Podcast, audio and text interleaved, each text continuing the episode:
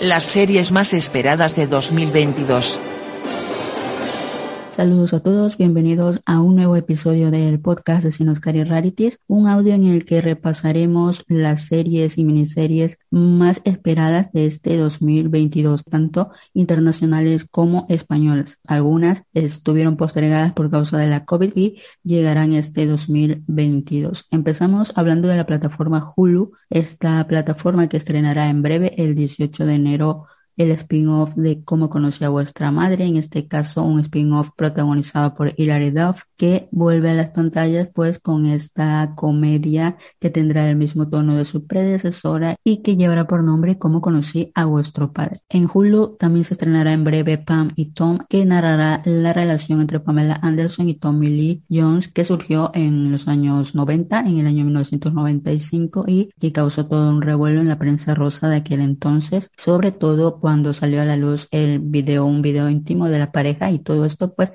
será retratado este escándalo en eh, esta miniserie protagonizada por Lily James, recordada por películas como Baby Driver o el remake de Rebecca. Aquí protagonizará esta miniserie dando vida a Pamela Anderson, Jason Statham, el recordado Bucky de la saga Avengers a cada vida Tommy Lee. Y bueno esta serie se espera que llegue el próximo 2 de febrero a la plataforma de Hulu en España y otros países se podrá ver en la plataforma de Disney Plus una serie muy esperada que promete mucho desde ya sobre todo por la caracterización de Lily James que de momento se ve bastante sorprendente así que veremos qué suerte corre esta miniserie. Apple TV este año prevé estrenar entre otras We Crashed que es la nueva miniserie protagonizada por Anne Hathaway y Jared Leto esta miniserie tratará sobre el ascenso y posterior declive de WeWork, una startup que se vio envuelta en un escándalo por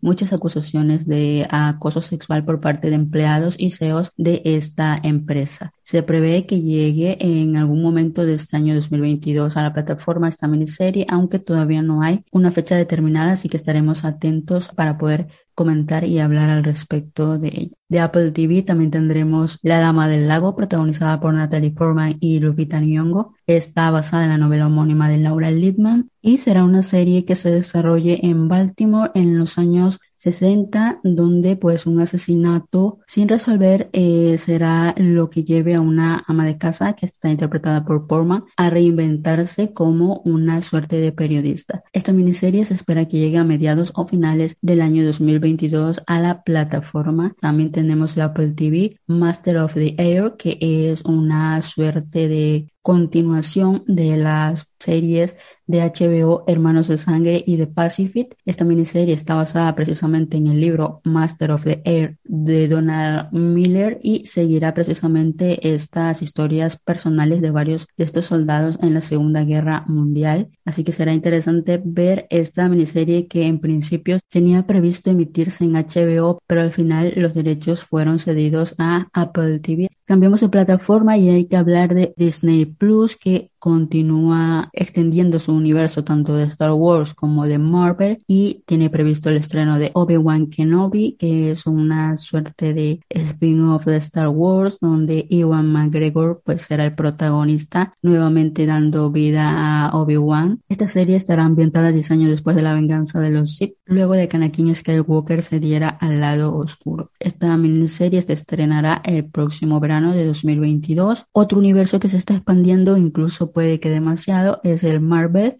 Eh, Moon Knight será la nueva serie de este universo, protagonizada en esta ocasión por Oscar Isaac y aunque todavía no tiene fecha de estreno oficial, se prevé que llegará a la plataforma el próximo mes de febrero o marzo de este mismo universo. Se estrenará Miss Marvel, una suerte de puente entre la película de Capitana Marvel y la secuela de The Marvels, que debió haberse estrenado el año pasado, pero pues, por cuestiones de COVID y todos los retrasos no pudo ser y se prevé que llegue también este 2022. Y por último, de Disney también se espera con mucha expectativa la segunda temporada de What If, la serie de animación que mostraba universos alternativos a las diferentes historias que vimos del universo cinematográfico Marvel. Por su parte, Amazon Prime Video, que tal vez es la plataforma que tiene menos estrenos al año, que tiene menos promoción al año, no tiene demasiadas bases para este 2022 Eso sí, hay tres títulos muy interesantes. La maravillosa señora Maisel, que estrenará su cuarta temporada ya. En esta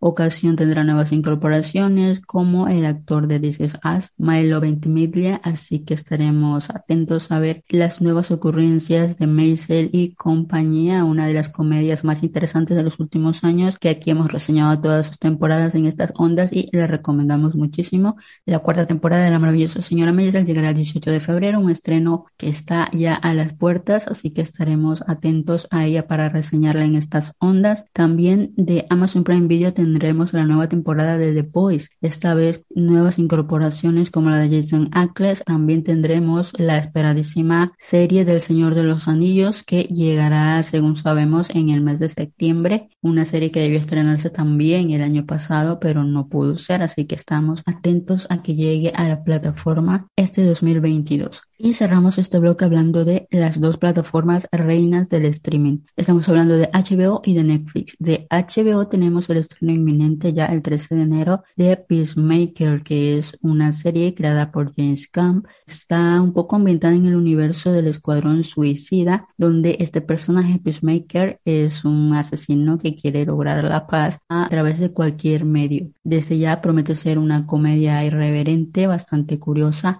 También tendremos la cuarta y última temporada de Killing Eve, la serie protagonizada por Sandra Oh y Judy Comer vuelve el 27 de febrero para cerrar ya esta historia que nos ha entretenido muchos por un largo tiempo y que nos permitió a algunas personas descubrir esta actriz tan talentosa que es Judy Comer. Y posiblemente uno de los estrenos más esperados de HBO Max para este 2022 es House of the Dragon, La Casa del Dragón, spin-off precuela de Game of Thrones Juego de Tronos, creado por el mismo George R. R. Martin y Ryan Condal, estará basado eh, 300 años antes de los eventos que tuvieron lugar Juego de Tronos y nos presentarán a la historia de la familia Targaryen.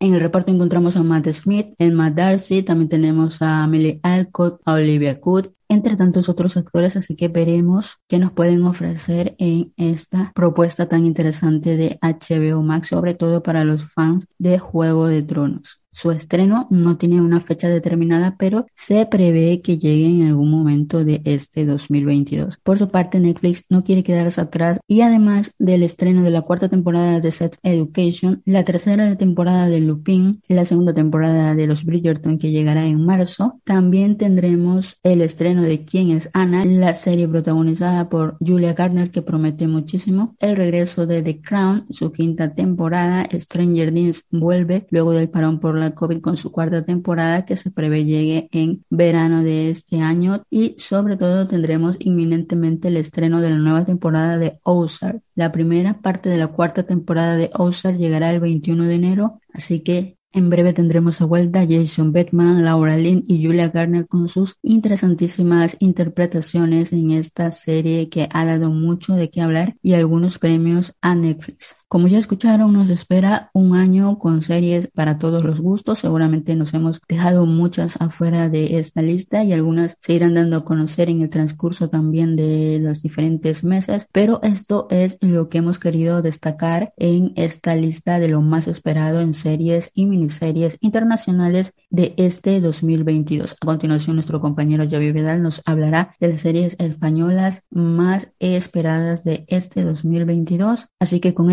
esto y el tráiler de la cuarta temporada de Ozark. Me despido, seriéfilos. Hasta la próxima.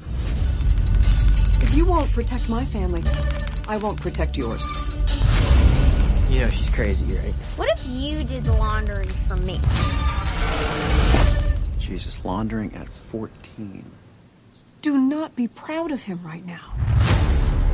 Your greatest threat will always come from the inside, Marty. Never forget that.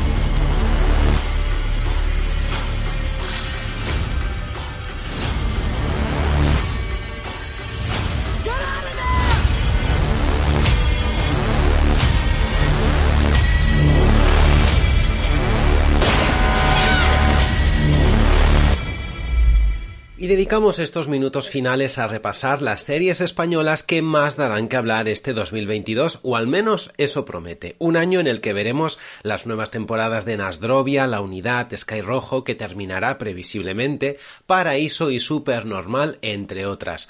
Como siempre, una de las plataformas eh, más generosas a lo que producción de series se refiere será Movistar. Allá podremos ver Rapa, el nuevo thriller firmado por los hermanos Coira, responsables de la serie Hierro Vuelve a suceder un crimen en un lugar muy concreto en la Galicia rural y con un investigador de excepción, Javier Cámara, últimamente muy seriéfilo. El Inmortal también es otro thriller, en este caso sobre el tráfico de drogas en el Madrid de los años 90 con papel protagonista para el actor Alex García. Sentimos las molestias, por cambio, es una comedia comandada por dos habituales del género, Juan Cabestani y Álvaro Fernández Armero. Ahora las mentes pensantes de vergüenza contarán el devenir de dos ancianos, muy amigos ellos, que se dedican a la música, aunque en facetas y palos muy diferentes. Esos colegas son Miguel Reyán y Antonio Resines, al que deseamos una pronta recuperación después de contagiarse de COVID. Pocos datos tenemos a día de hoy sobre apagón la nueva serie de Rodrigo Sorogoyen tras Antidisturbios.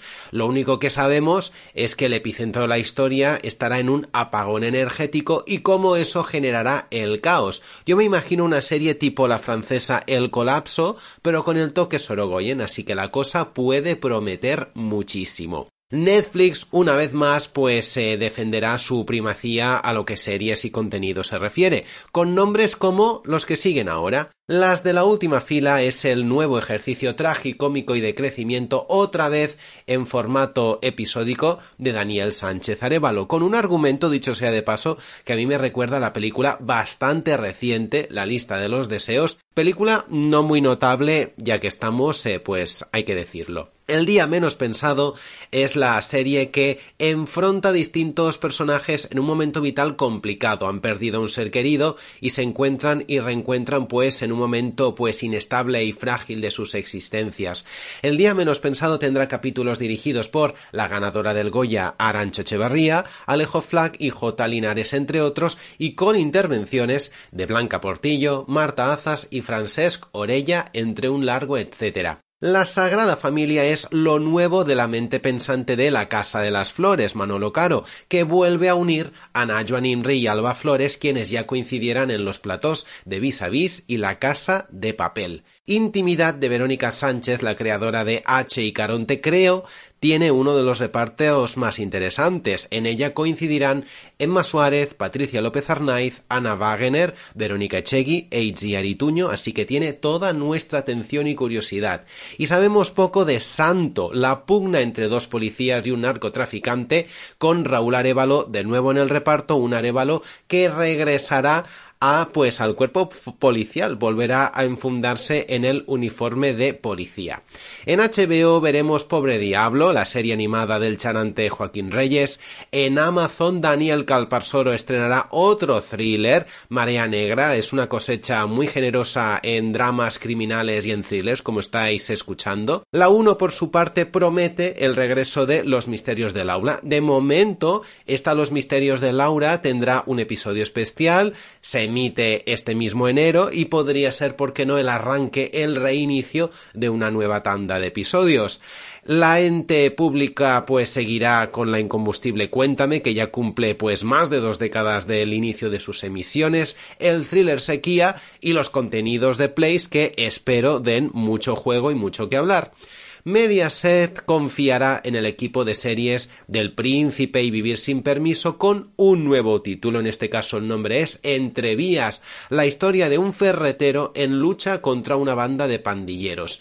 ¿Y qué comparten todas estas series con Entrevías? Pues el protagonismo de José Coronado, que en este caso volverá a sumar un tipo duro a su carrera en cine y en televisión.